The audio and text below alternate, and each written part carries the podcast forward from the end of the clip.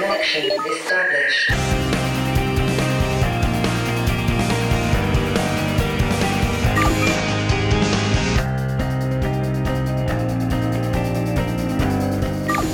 Dreißig Jahre nach dem Mauerfall ist Deutschland in vielerlei Hinsicht ein geteiltes Land. Noch immer unterscheidet man Ossis und Wessis und das Lebensgefühl und die Weltsicht unterscheiden sich auch. Die Wiedervereinigung wurde für die einen zum Traum und für andere eher zum Trauma. Vor allem im Osten haben wir es heute mit einer Misstrauenskultur gegenüber Politik und Gesellschaft zu tun, die immer stärker anwächst. Woran liegt das? Darüber rede ich mit dem Schriftsteller Ingo Schulze.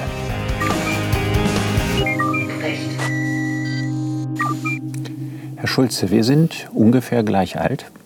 Sie sind in Dresden aufgewachsen, ich in Solingen.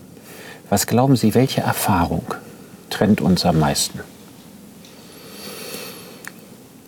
Das ist schwer zu sagen, weil ich natürlich nicht äh, weiß, was alles auf Sie eingestürzt ist. Ich würde sagen, vielleicht die Erfahrung des Geldes.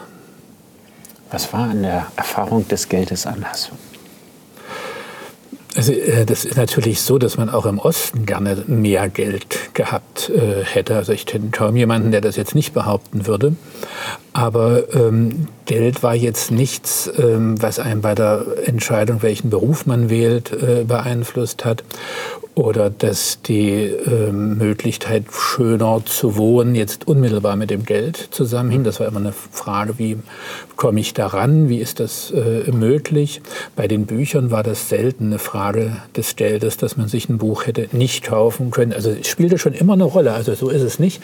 Geld spielte eine Rolle, aber äh, verglichen mit dem, mit der Rolle des Geldes, wie ich sie dann, ähm, als ich 27 wurde, kennengelernt habe, war das sehr untergeordnet. Und ich glaube, das prägt sowas.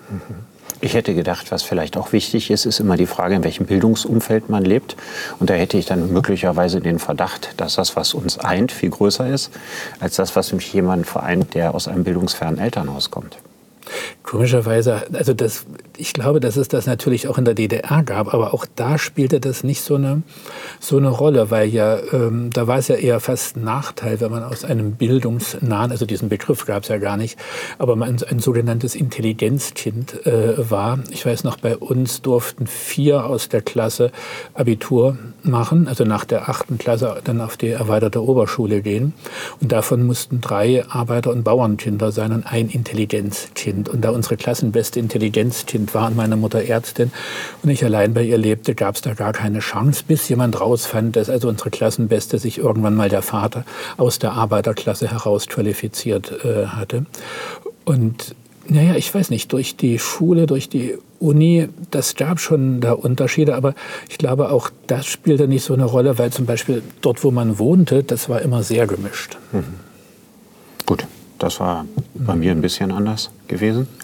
Und jetzt würde mich natürlich interessieren, wenn Sie gerade gesagt haben, mit 27 machen Sie die Erfahrung des Geldes. Was für eine Erfahrung war das? Das war beeindruckend, ähm, beeindruckend und verwirrend. Ähm, wir hatten eine Zeitung gegründet und waren felsenfest davon überzeugt, also wir wollten die Demokratisierung der DDR begleiten und waren felsenfest davon überzeugt, dass uns das neue Forum oder irgendwie die Sozialdemokratie bezahlen würde. Und plötzlich waren wir Unternehmer geworden, weil das uns keiner bezahlte. Also im Nachhinein klingt das idiotisch, aber nur so von dem Erfahrungshorizont damals und äh, plötzlich da über Geld nachzudenken und plötzlich welches zu bekommen und Geld zu verdienen. Wir mussten ja jede Ausgabe ähm, mussten wir was erwirtschaften, weil wir hatten überhaupt kein Startkapital. Und das war, äh, solange es gut ging, war das ein wunderbares Spiel. Ähm, als das schlecht wurde, ähm, also als schwierig äh, wurde, dann war das sehr bedrückend. Also das war aber das ist ja eine Erfahrung, mit der man im, im Westen irgendwie, da denkt man gar nicht drüber nach. Also ich würde schon gern mal in so die, in die andere Haut äh, schlüpfen und, und äh, also wie, wie Sie dann auf die Ostler geguckt äh, haben. Also das, das fände ich auch interessant oder hat man das gar nicht bemerkt? Na gut, ich äh, komme aus einem speziellen Elternhaus. Ich bin auch äh, als Kind zweimal in der DDR gewesen. Einmal mit neun Jahren und einmal mit 15. Und ich weiß nicht, ob meine Erfahrungen repräsentativ waren für die Menschen im Westen. Ich würde aber aus meiner Erfahrung sagen, dass das Thema DDR mit Ausnahme derjenigen, die Verwandte hatten, eigentlich nicht vorkam. Die DDR war kein Thema. tauchte in Nachrichten relativ selten auf, außer im Zusammenhang mit Zwangsumtausch oder Mauertoten. Mhm. Äh, aber, oder, oder äh, Austausch auf der Glienecker Brücke. Mhm. Aber man hat sich für das Leben der Menschen in der DDR sehr wenig interessiert. Also ich kann mich erinnern, wie Patrick Süßkind äh, in den Zeiten der Vereinigung geschrieben hätte, wieso denn ausgerechnet mit der DDR eine Vereinigung mit Österreich oder mit Mallorca oder mhm. mit Holland wären doch sehr viel naheliegender gewesen. Mhm. Und ich glaube, dass er damit tatsächlich etwas ausdrückt, was zumindest meine Generation im Allgemeinen so empfunden hat. Hm. Aber das, also ich wusste nicht, dass das Süßkind gesagt hat, das finde ich aber sehr schön. Also weil für mich war eine Vereinigung, ein Zusammenleben mit der Bundesrepublik so außerhalb des Denkbaren. Ich dachte, das sind so zwei völlig verschiedene Systeme und habe gedacht, naja, dann eher Österreich, die sind nicht in der NATO drin und mehr staatliche Wirtschaft. Also das stand ja auch nicht auf dem äh, Programm. Aber ich dachte, die DDR wäre auch so eine im Guten wie im Bösen so eine Projektionsfläche gewesen war es das nicht? Also gerade die, die, glaube ich, die nicht in der DDR waren, fanden die ja meistens am besten. Naja, also die Anzahl der Leute, die in der Bundesrepublik die DDR großartig fanden, die war, wie man bei den Wahlen der DKP sehen konnte, mhm. etwa so bei 0,4 Prozent. Mhm. Also das war ausgesprochen gering. Also es, es, war eigentlich eher so, wenn man links war und im Westen war, konnte man mit dem Spruch, geh noch nach drüben, mhm. Ja, quasi totgeschlagen werden. Dann war quasi Schluss, ja, weil auch den allermeisten Linken die Verhältnisse in der DDR nicht vorbildlich vorkamen. Und übrigens auch sehr viele westdeutsche Linken die Verhältnisse in der DDR gar nicht kannten und sich auch nicht besonders dafür interessierten. Das meine ich, ja. ja also das war eigentlich kein großes Thema gewesen. Mhm. Sie haben dann die Art und Weise, wie die äh, sogenannte Wende oder der Beitritt oder die Wiedervereinigung wie auch immer man es nennen will, erfolgt ist, häufig später kritisiert und haben gesagt, man hat sich eigentlich für den Osten gar nicht interessiert. Das war eine Art Kolonialisierung Deluxe. Mhm. Glauben Sie, dass es eine Möglichkeit gegeben hätte, dass diese beiden deutschen Staaten anders oder besser zusammenwachsen oder gar nicht? Das ist jetzt wirklich ein abendfüllendes Thema, weil natürlich ähm, Wende habe ich deshalb immer nicht gesagt, weil dieser Begriff von Trends kam und er hatte ihn, glaube ich, von der Bonner Wende. Und da muss man schon unterscheiden. Also für mich ist diese Periode von sagen wir mal, äh, Ende September, ähm, Oktober bis, bis zu den ersten freien Wahlen am 18. März 90, das war schon so ein Raum, in dem alles möglich schien, zumindest mir, und wo auch über alles gesprochen wurde, weil die, das eigentliche ähm, Ereignis meiner Ansicht nach war natürlich auch der Mauerfall, aber das, das war ein Meilenstein unter ganz vielen. Also das, das Hauptsache war, dass man äh, in, demonstrieren konnte, ohne dass da sofort losgeknüppelt wurde oder, oder Ärgeres und dass man äh, was publizieren konnte. Aber das Eigentliche war, dass man begann, in Schulen, Betrieben, Theatern, Krankenhäusern die eigenen Chefs zu wählen. Das war eigentlich der sensationelle Prozess und äh, nachdachte, wie eignen wir uns die Ökonomie an. Und da hinein kam natürlich dann D-Mark relativ bald äh, Beitritt und äh, dann geht das so richtig. Und da kamen natürlich keine Experimente mehr, kann man irgendwie verstehen, aber das war, glaube ich, die große vergebene Chance. Man könnte man jetzt sehr, sehr viele ins Detail gehen und dann wenn man ins Detail geht, also gerade wie sich Ost-CDU, West-CDU, wie spät die sich angenähert haben, ähm, dann äh, merkt man, das hätte auch ganz anders kommen können. Und das ist, glaube ich, nur wichtig, nicht um irgendwelche alten Schlachten zu schlagen, sondern es war nicht notwendig, ähm, wie es äh, kam. Und es hätte auch andere Möglichkeiten gegeben. Denn die Leidtragenden sind eigentlich die im Westen. Ne? Die, die bezahlen das bis heute. Okay. Ja, ja, doch. Also ich meine, das, das steht ja jetzt nicht, äh, das ist ja nicht so der Osten schlecht, der Westen gut, sondern das ist ja, also die größten, das muss ich mal vorausschicken, die größten Meinungsverschiedenheiten habe ich immer mit denen aus dem Osten. Also wo man eigentlich die ähnlichen Erfahrungshintergründe hat und das aber vollkommen anders äh, bewertet. Das ist für mich äh, auch immer verrückt, aber für die Gesprächspartner dann, dann auch. Aber ähm, das sind halt, man kann eigentlich, um es ganz kurz zu sagen, äh, der Kapitalismus hat sich so verhalten, wie er sich verhält, nur dass wir eben aufgehört haben, über Kapitalismus zu reden. Mhm. Das ist ja etwas, was Sie, was Sie kritisieren. Also, wenn ich das richtig verstanden habe, dann bemängeln Sie, dass der Westen sich als Sieger fühlend ja, in einem epochalen historischen Prozess gemeint hat, dass er eigentlich jetzt nicht mehr viel dazulernen muss, weil er das Beste aller Systeme ist. Und die im Osten haben jetzt mal ganz schnell die Hausaufgaben zu machen und müssen das alles dazulernen aber dass dieser Kapitalismus selber auch in Turbulenzen kommen könnte oder dass mhm. es auch Probleme mit seinem Selbstverständnis gibt, die in letzter Zeit stärker geworden sind, zum Beispiel mhm. aus ökologischen Gründen, das sei eigentlich in diesem System gar nicht vorgesehen worden gewesen und deswegen sei er heute so, so irritiert und so überfordert. Ne, also aus meiner Sicht würde ich schon mal so sagen, ähm, äh, die, die Verantwortung für diesen Beitritt tragen in allererster Linie, muss ich sagen, die Ostdeutschen. So. Mein Wunsch wäre es gewesen, also ich habe ja gedacht, wir bauen jetzt den demokratischen Sozialismus auf und äh, das könnte man jetzt auch erordnen, welche Chancen es da eventuell. In Form einer Zwei-Staaten-Lösung? Erstmal Zwei-Staaten-Lösung, anders äh, ist das ja schwer. Äh, aber ähm, aus heutiger Sicht würde ich sagen, es wäre gut gewesen, wenn der Osten erstmal die Dinge unter sich hätte klären können. Das wäre eine Sache von uns äh, gewesen, eben gerade die eigenen Chefs zu wählen und dann zu sagen, gut, wir haben jetzt die und die Bedingungen für den Beitritt. Wir wollen nicht, dass unsere ganzen äh, Universitätsprofessoren anders besetzt werden, dass alle Chefstellen anders besetzt werden. Wir haben schon unsere eigenen Leute gewählt, die sitzen da. Und dann hätte es eben statt eines Beitritts äh, tatsächlich eine Vereinigung geben können. Und die wäre eben auch für den Westen gut gewesen, bestimmte Dinge überhaupt mal zu überprüfen. Gab ja vieles, was damals schon äh, in Frage stand. Und ich weiß, ich habe 1977 im Fertigkuchenpaket Rudolf Barrow die Alternative geschickt bekommen. Und schon da geht es ja ganz, ganz sehr ums Ökologische. Also das war etwas, was uns eigentlich immer bewusst äh, war. Und das ist, ich, also wenn man dieses, ähm, diese Beitritt, überhaupt diese Übergangszeit, wenn man das, müsste man, glaube ich, nochmal ganz neu bewerten mit unseren heutigen Erfahrungen. Wenn man darüber redet, tut man immer so, als wäre jetzt irgendwie äh, November 1990. Wir haben vor kurzem 30 Jahre Mauerfall gefeiert. Wir feiern nächstes Jahr 30 Jahre Wiedervereinigung. Wenn man sich die Feiern vor zehn Jahren angeschaut hat, dann waren die von großer Freude und Feierlichkeit äh, überzogen. Die letzten Feiern jetzt waren eher von Nachdenklichkeit und auch von einem gewissen, ja, man sagt fast schon traurigen Klima, dass Frau Merkel gesagt hat, äh, Wiedervereinigung ist noch nicht fertig. Steinmeier wurde noch deutlicher, als er von neuen Mauern gesprochen hat, die man einreißen muss. Was ist in diesen Jahren passiert?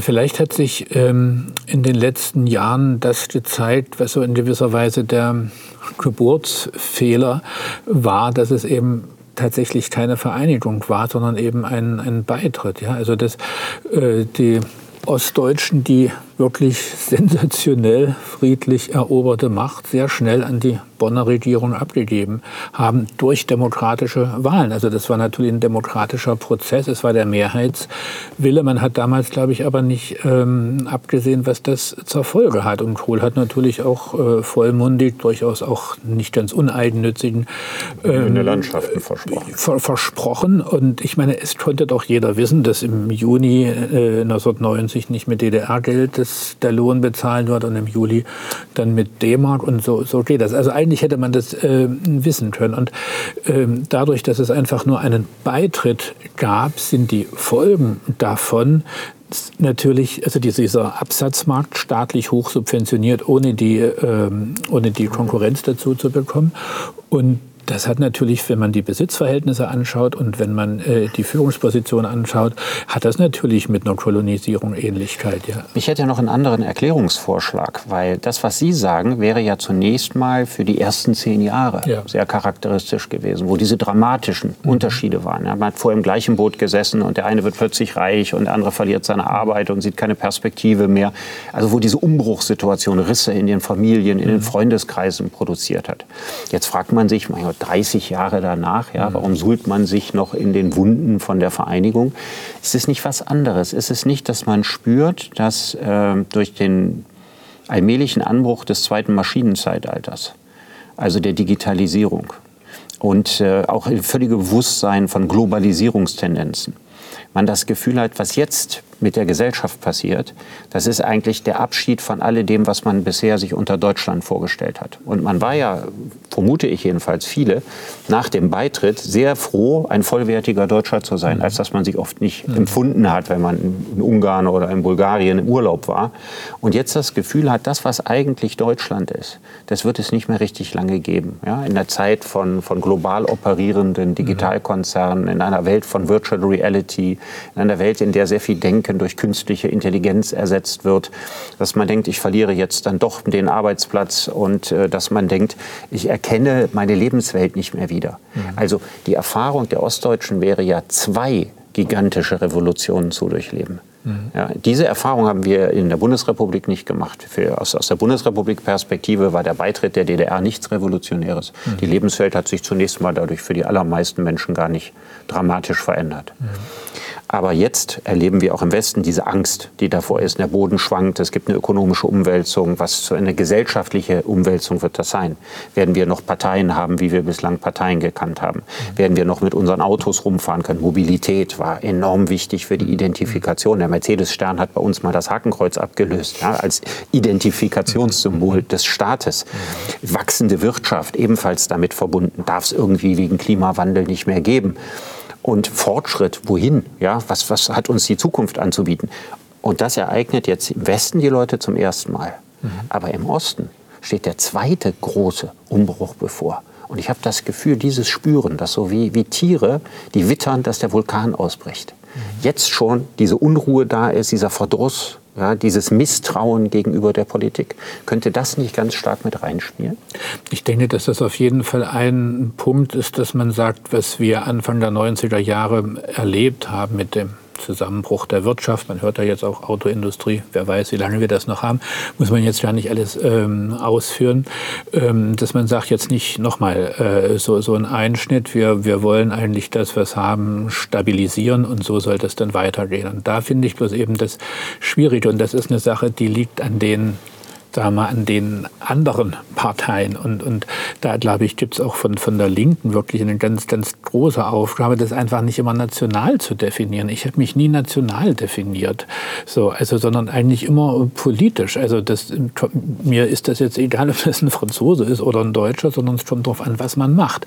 Und wenn man beispielsweise sieht oder erlebt, dass diese, nur ein Beispiel, diese Internetgiganten, äh, dass man da sagt, ne, warum wird sowas eigentlich eigentlich nicht vergesellschaftet? Wieso kann es sein, dass das privat äh, betrieben wird und alle unsere Dinge, kein Mensch weiß wirklich genau, was damit passiert. Das ist so eine ungeheure, wir sind so gläsern und, und seit, spätestens seit Snowden wissen wir, was das alles äh, bedeutet. Äh, da muss man eine politische Antwort haben und nicht eine nationale äh, Antwort. Ja, aber das ist doch das, das Irre, oder? Der Boden schwankt aus Gründen, die erstmal relativ wenig mit Migranten zu tun haben und die relativ wenig mit der Frage von Vaterländern zu tun mhm. haben.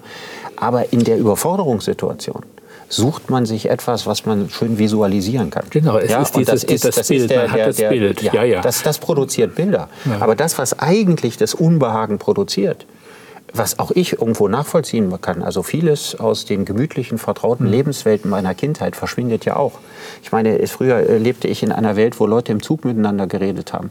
Heute ist das eine historische Ausnahme, weil jeder seine Musik hört, in seinem Segment ist oder auf seinem Laptop mhm. rumklappert. Äh, in Familien mit pubertierenden Kindern wird am Mittagstisch meistens nicht mehr geredet, sondern jeder ist in seinem eigenen Segment. Also diesen Zerfall und dass man denkt, ah, das war da früher irgendwo besser. Das ist ja was, was man im Westen genauso spüren kann, wie was man im Osten spüren kann. Nur ist eben so auffällig, dass die Feindbilder, an denen sich entzündet wird, sagt, die sind schuld. Dass die erstaunlich schlicht sind im Vergleich zu den Vorgängen, die sich tatsächlich ereignen. Naja, also diese, sagen wir mal, diese, diese ähm, rechtsnationalen Antworten sind natürlich immer sehr, sehr schlicht. Und man muss nur aufpassen, dass man die Fragen, die man an den Osten äh, herantritt, muss man, glaube ich, auch immer an den Westen stellen. Also erstmal ist es ja auch so, dass es ist kein, nicht nur ein Ostphänomen und die, die, die führenden Kräfte, die man so kennt, kommen eigentlich fast alle aus dem, aus dem Westen und das Geld kommt natürlich auch, vielleicht nicht aus dem Westen, auch vielleicht aus der Schweiz oder so. Also das Geld schon garantiert nicht, wird nicht im Osten äh, generiert. Und ich meine, die NPD hatte 2009 in Sachsen 10 Prozent. Das ist ja nicht vom, vom, vom Himmel ähm, gefallen. Ähm, ein Grund ist für mich, glaube ich, dass es äh, keine wirklich äh, linke Opposition gibt, also eine soziale Gerechtigkeitsopposition, äh, die den Namen verdient hat, was viel für mich mit der Rolle der SPD und mit dieser ewig langen Geschichte der großen Koalition zu tun hat. Ich habe mit ein paar Freunden und Freundinnen äh, 2013 so eine Aktion gestartet gegen die große Koalition. Hatten man weiß kein äh, Erfolg, aber spätestens da war ja schon klar, dass das, wie, wie, wie gefährlich das äh, wird, sowohl für, für sozusagen das, das linke Protestpotenzial als auch was das, äh, diese, dass es keine, keine Polarisierung mehr in der Politik gibt, sondern nur noch dieses, dass das als also die Stärkung der Ränder durch, durch die äh, Zementierung ja, der Mittelposition. Ja, das ist, glaube ich, äh, das eine. Man kann bei ähm, Erklärungen, würde ich sagen, man muss mindestens 500 Jahre zurückgehen, um etwas zu erklären. Aber das eigentliche, ähm, also deshalb spielt natürlich auch DDR eine Rolle und es spielt äh, Nationalsozialismus eine Rolle. Aber man kann auch sagen, es spielt die Reformation und die Bauernkriege und der 30-jährige Krieg. Es spielt alles äh, äh, mit rein. Aber die, die hauptsächliche ähm, Erfahrung ist meiner Ansicht nach schon das, was Anfang der 90er Jahre passiert ist. Und nach meinem Dafürhalten, nach meinen Erfahrungen sind diejenigen, die damals ganz schnell gerufen haben, äh, oder das war ja von der CDU West lanciert, wir sind ein Volk, das kann man nachweisen, wann das auftauchte. Das war ja kein Spruch, der aus dem Osten kam, aber sehr bereitwillig aufgegriffen wurde die damals als Erste riefen, wir sind ein Volk und wir wollen D-Mark jetzt und wir wollen den Beitritt. Das sind heute die, die als Erste äh, sagen, wir sind fremdbestimmt. Aber in dieser Erfahrung von, von 90 liegt, glaube ich, etwas äh, von dem, äh, die, diese fehlende Opposition, äh, wirklich, dass, dass eben die, die Politik nicht wirklich sozial äh, gewesen ist. Und dann gibt es, glaube ich, auch immer ein, ein Ressentiment, ähm, ja, das, das ist offenbar äh, da. Aber das ist in letzter Zeit ja nun doch äh, wieder aufgeflammt. Also wir haben nach äh, der deutschen Vereinigung gab es ziemlich äh, viele äh, rechtsradikale mhm. Anschläge. Es gab äh, Zustrom zu rechten Parteien, die später ja noch richtig stark waren. Sie haben Sachsen als Beispiel genannt. Aber jetzt blüht das richtig auf. Und jetzt denkt man sich, naja, wenn man sich die reinen Wirtschaftsdaten anbelangt, ging es den Leuten in den 90er Jahren nun deutlich schlechter, als es ihnen heute geht. Was ist jetzt sozusagen der Grund, warum das wieder so stark geworden ist? Und ich würde neben den vielen bekannten Thesen, um das Phänomen zu erklären, noch einen hineinbringen, den ich selten höre. Mhm.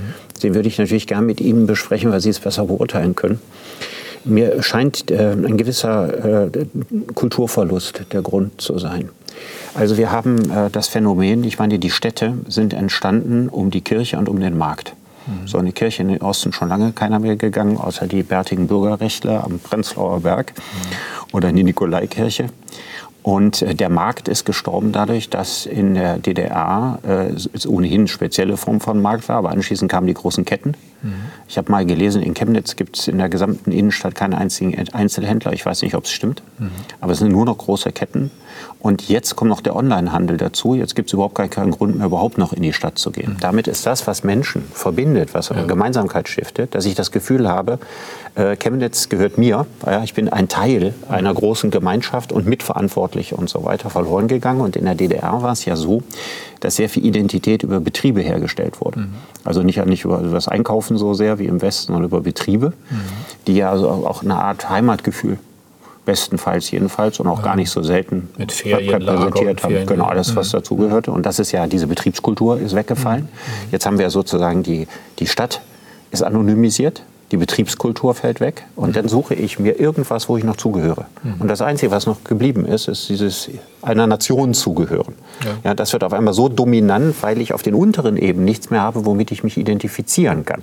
Das wäre sozusagen meine Interpretation. Aber Sie wissen das besser. Nee, also ich weiß das überhaupt nicht äh, besser, aber äh, was Sie jetzt, finde ich, ganz, ganz zutreffend beschreiben, das ist ja auch die Erfahrung. Also ich, wenn ich in Chemnitz eine Lesung habe, ich habe da auch Freunde, aber man kommt da am Bahnhof äh, an und trete da raus und gucke, wo sind die Leute? Ja, und das passiert ihnen ja nicht nur in, in Chemnitz. Und dabei ist in Chemnitz so viel Tolles und Lohnendes, wenn man weiß, wo man ja. hingeht. Aber man, man, man spürt, das, sagen wir mal so, das Leben kommt einem nicht gerade ja, und das ähm, ist in Cottbus entgegen. und in Suhl noch viel extremer. Es gibt Gegenbeispiele. Ich war jetzt gerade in, in, in Wismar, wo denkt, oh, was ist denn hier los? Wie wunderbar und toll. Also es, man hat das in Jena, man hat das in Leipzig, man hat das in Dresden, man hat das Erfurt. Also es gibt andere ähm, Beispiele, aber die, die, gro die, große Erfahrung ist eben schon äh, das, was Sie beschrieben haben. Das ist aber das, was ich nur etwas abstrakter meinte mit dem, was Anfang der äh, 90er Jahre äh, passiert ist. Also die, diese ja, es, es, war ja äh, die, ähm, eine Deindustrialisierung von, von 80 äh, Prozent, was ja eben, wie gesagt, das ist,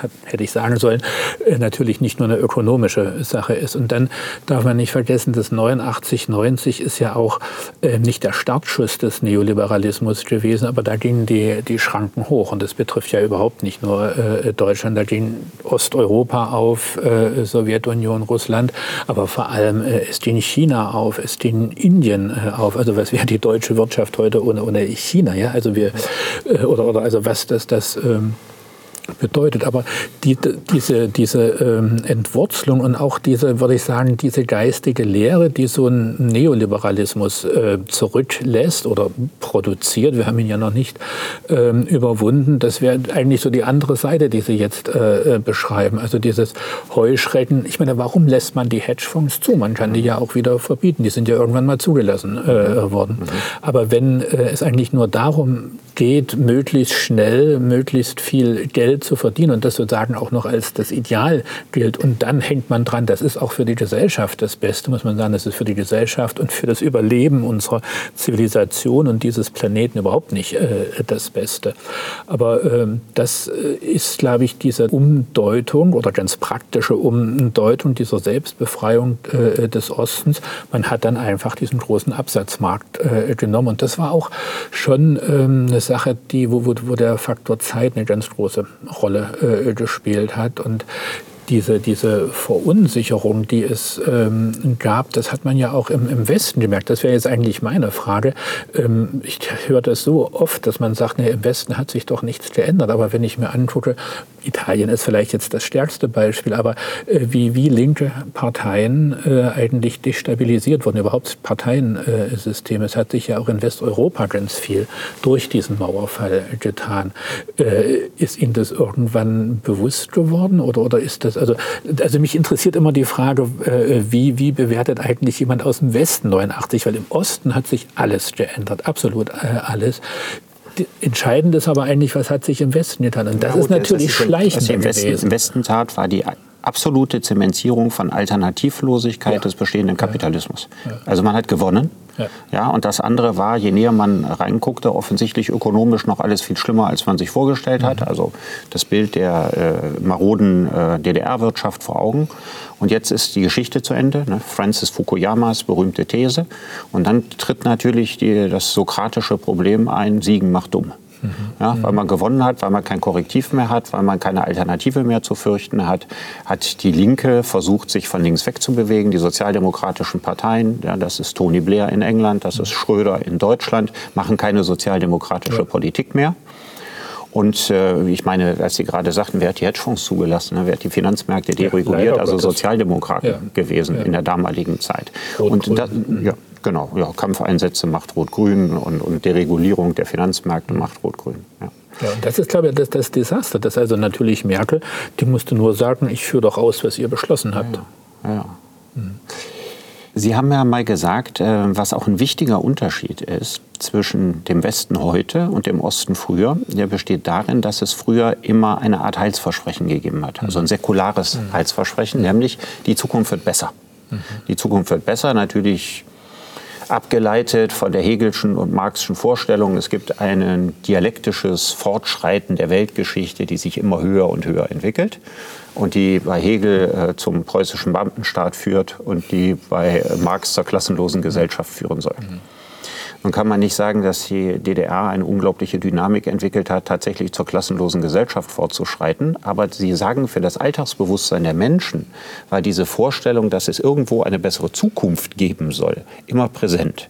Und nach der Vereinigung gab es ja kein Telos mehr. Ne? Es mhm. gab kein gesellschaftliches Ziel mehr, außer weiter so ja. und mehr. Ja. Und Sie meinen, dass das auch ein Punkt ist, woran unsere Gesellschaft heute krankt?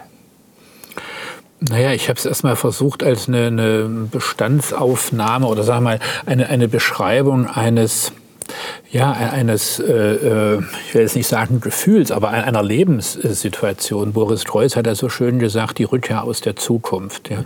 Also weil, äh, ich meine, die, diesem, diesem offiziellen Heilsversprechen, was wir schon auch meine, das, das hat schon auch eine große Wirkung gehabt, wenn so, so die Lehrerinnen und Lehrer äh, irgendwie sagt, naja, irgendwann gibt es dann auch keine Gefängnisse mehr. Das wird sich, also weil ja alles Schlechte, das kam entweder aus dem Nationalsozialismus oder vom Westen, aber also irgendwann werden wir keine Gefängnisse mehr brauchen, keine Polizei und keine, also das wird sich alles so entwickeln. Irgendwie ist da schon auch vieles äh, subkutan äh, dann drin. Aber äh, ich habe es dann, äh, also ich glaube, lange Zeit wurde das natürlich wirklich als eine Verbesserung ähm, empfunden gefunden. Ich weiß nicht, wann der Bruch war. Ich glaube, so Ende der 70er Jahre, wo ich dann aber eigentlich erst wirklich so allmählich zu Bewusstsein kam. Aber äh, was ich eben sehr gemerkt habe, ist, dass die, dass die Offiziellen immer mehr in die Defensive kommen. Und das war spätestens 85 mit Gorbatschow oder das Stens Manifest. Und äh, insofern ist der, der Herbst 89, also ich glaube, es hat keiner das so äh, erwartet. Und wir waren ja auch furchtbar unvorbereitet darauf. Das muss man sich auch immer sagen, dieses Unvorbereitetsein auf so einen Moment.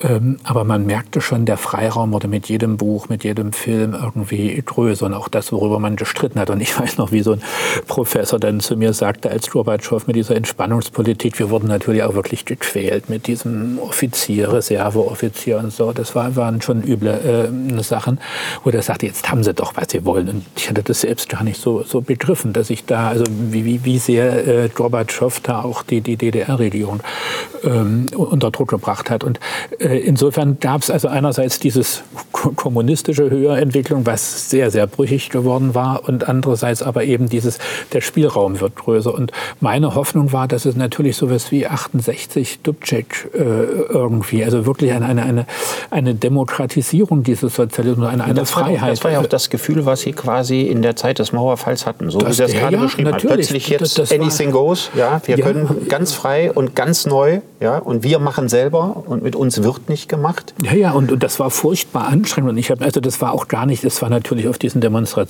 teilweise eine große Euphorie, aber äh, schon in Altenburg dann dahin zu gehen und zu sagen, ich bin der und der und ich mache jetzt die Mediengruppe des neuen Forum und dann macht man da plötzlich eine Zeitung, hat noch nie eine Zeitung gemacht. Also, äh, und wir haben ja also die Welt alles nochmal neu erfunden und das war chaotisch und, und so weiter. Also es war auch eine große Bürde und, und, und man, aber es, es war schon, wo ich denke, worüber wir damals tatsächlich tagtäglich nachgedacht haben und versucht es äh, zu machen, kommt uns heute ähm, utopisch vor. Und plötzlich war eben Wie zack, so, wie so ein für ganz kurze Zeit eröffneter Abenteuerspielplatz. Dann tau- folgt die große Desillusionierung. ja, ich, mir, ich muss Das sagen, Heilsversprechen privatisiert sich. Privater Konsum, mir soll es besser gehen. Ja, vielleicht irgendwann mal ein Eigenheim, besser abgesichert, neue Lebensversicherung, was ja irgendwie eine neue Welt, in die man dann reinkommt.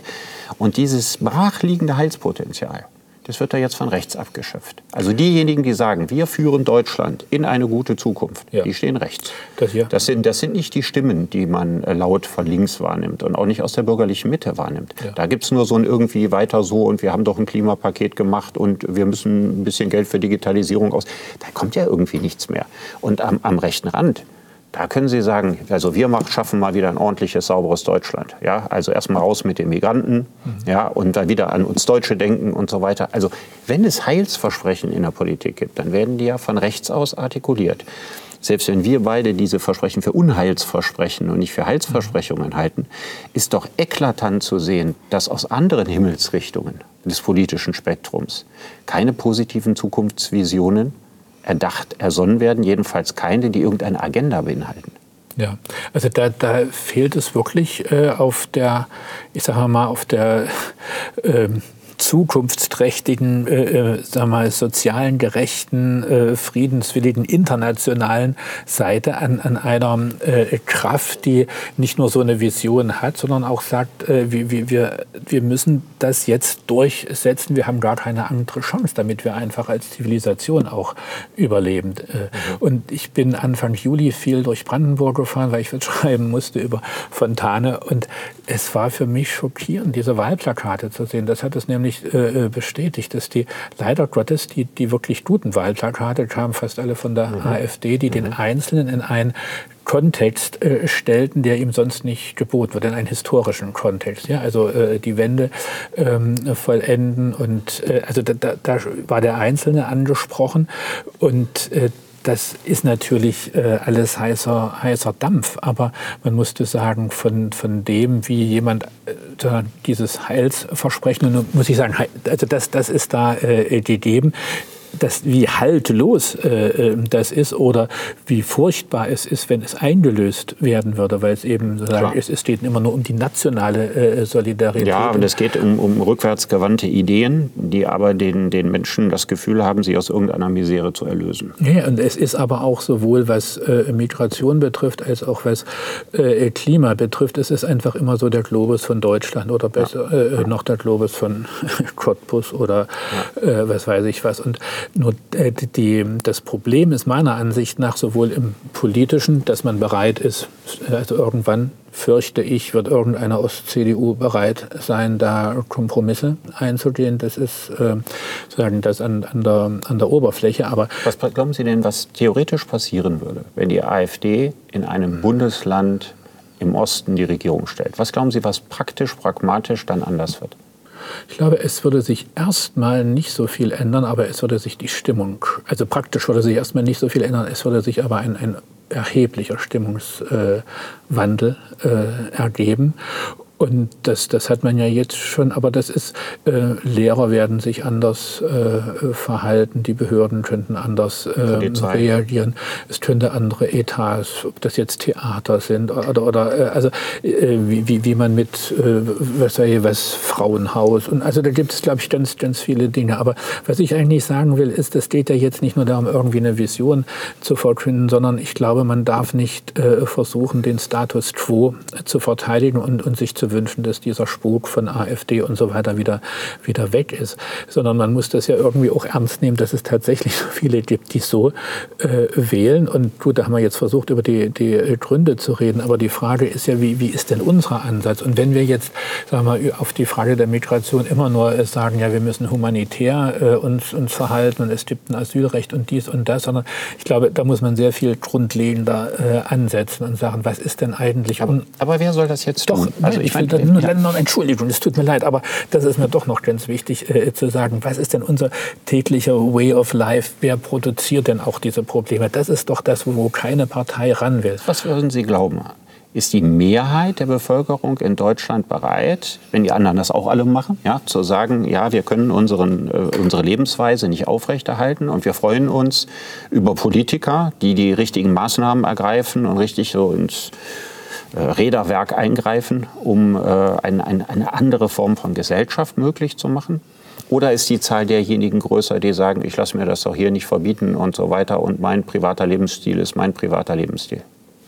Ähm, ich, ich, würde sogar sagen, dass die, äh, die, die zweite äh, sogar in der Mehrheit ist. Das tut aber eigentlich erstmal nichts zur Sache, weil man muss einfach mal anfangen, man muss diese Position äh, formulieren, wenn man was verändern äh, will. Das ist doch das Entscheidende. Wir haben doch gar keine Chance, das anders zu machen. Also ich will jetzt nicht irgendwelche Wünschen Panik machen. Sie sich insgesamt zur Durchsetzung einer, eines veränderten Bewusstseins, zur Durchsetzung einer veränderten Ökonomie, einen stärkeren Staat?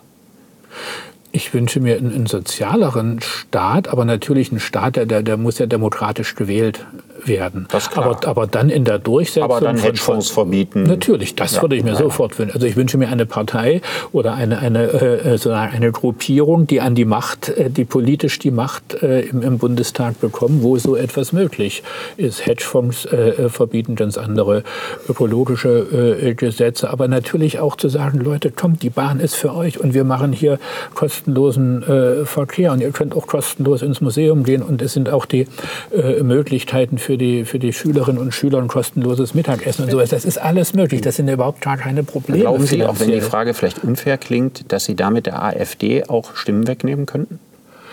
das interessiert mich eigentlich nicht. Also ich bin, ich rede jetzt so, als wäre ich ein Politiker, aber das kann dann sein. Ich nehme an, dass das der Effekt äh, wäre. Aber äh, darüber nachzudenken ist, ist müßig. Wir, wir, müssen uns gar nicht so sehr danach gucken, was dort passiert, sondern das, was notwendig ist. Und weil ich denke, wir haben keine andere Chance als das, was, äh, also wenn, wenn Sie, jedem Kind kann man es erklären, aber das zu tun, was eigentlich, um, um in Würde zu überleben, notwendig ist. Sie haben mal, ich nehme an, mit einem Augenzwinkern vorgeschlagen, es bräuchte eine Art Ossi-Quote. Mhm. Also wir haben ja eine Frauenquote. Mhm. Äh, das heißt dann bei den Stellenanzeigen bei gleicher Eignung werden Frauen bevorzugt. Mhm.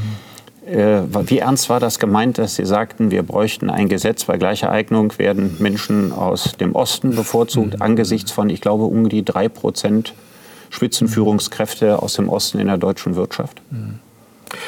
Naja, das war sowohl ernst als auch mit dem Augenzwinkern. Also ich war gerade jetzt vor ein paar Tagen bei einer äh, Jury und das waren, äh, also ein Hörspiel und waren fünf ähm, Frauen und das war ja in Ordnung. Und ich merkte dann aber, so wie sie sprachen, ähm, da war keine einzige aus dem, aus dem Osten das ist jetzt, äh, das, ich muss dazu sagen, dass äh, für mich ist letztlich Ost und West kein Kriterium. Also ich bin mit einer Westdeutschen verheiratet, ich habe die schönsten Rezensionen schon von Leuten aus dem Westen. Also in meinem Freundeskreis, also letztlich spielt das für mich überhaupt keine, keine Rolle. Aber wenn ich mir angucke, wie die Besitzverhältnisse äh, sind, wenn ich mir angucke... Vererbungsverhältnisse. Vererbungsverhältnisse, aber auch, aber auch, diese ganzen Führungspositionen. Und, und ich finde das auch gar nicht äh, schlimm. Warum sollen nicht fünf Frauen und die sollen alle aus dem Westen sein? Aber es gibt nicht mal ein Bewusstsein dafür, dass das vielleicht dass da eine bestimmte Erfahrung fehlt. Und diese Erfahrung, dass sich sozusagen von einem Jahr auf den anderen komplett alles ändert, kaum einer in seinem Beruf äh, bleibt, alles eben tatsächlich neu ist, das ist schon so eine Erfahrung, die ist durchaus vergleichbar mit einer Erfahrung Mann-Frau. Und, und äh, man, man würde anders äh, reden, glaube ich, und bestimmte Dinge anders beurteilen mit so einer Osterfahrung. Das verliert sich ja auch. Aber andererseits wird es auch wiederum weitergegeben. Also ich finde das als ein Kriterium durchaus mal drauf zu gucken, jetzt ohne da zu sagen Quote, aber ein überhaupt ein Bewusstsein dafür äh, zu entwickeln, das würde ich für sehr, sehr dringlich halten. Können Sie in Form quasi eines kleinen Schlussworts, Ach, eines kleinen Schlussworts sagen, das ist auch eine kleine Frage, zu der Frage sagen, welche Erfahrung, die viele Menschen im Osten gemacht haben, wünschen Sie sich, dass die Menschen im Westen die gemacht hätten? Es ist möglich, diese Welt zu verändern. Herr Schulze, ich danke Ihnen für das Gespräch. Danke für die Einladung.